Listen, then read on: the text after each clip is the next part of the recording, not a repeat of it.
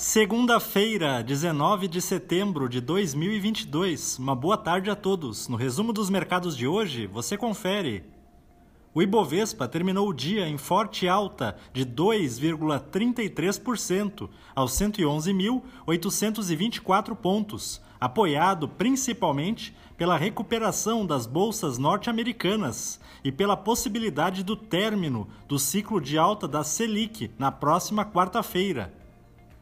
Na ponta positiva, as ações da CCR, em alta de 1,92%, avançaram com a informação de que a companhia assinou retificação de aditivo contratual, que estende algumas de suas concessões para compensar o desequilíbrio econômico-financeiro causado pela alteração do índice de reajuste das tarifas de pedágio. O dólar à vista, às 17 horas, estava cotado a R$ 5,17 em baixa de 1,79%. Já no exterior, as bolsas asiáticas fecharam em baixa, mesmo após o Banco Central Chinês injetar 12 bilhões de yuans no mercado por meio de operações que visam manter a liquidez estável diante da desaceleração da atividade no país. No Japão, o índice Nikkei não operou por conta de feriado. Na China, o índice Xangai Composto recuou 0,35%.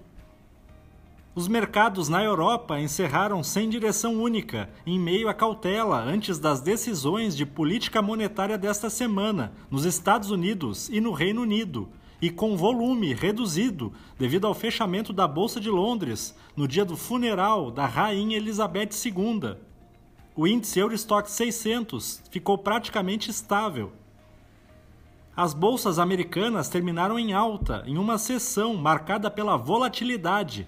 Os índices chegaram a aprofundar as perdas da abertura, mas passaram para o terreno positivo, enquanto o mercado entra em compasso de espera pela decisão dos juros básicos no país. O Dow Jones subiu 0,64%. O Nasdaq teve alta de 0,76% e o S&P 500 avançou 0,69%. Somos do time de estratégia de investimentos do Banco do Brasil e diariamente estaremos aqui para passar o resumo dos mercados. Uma ótima noite a todos.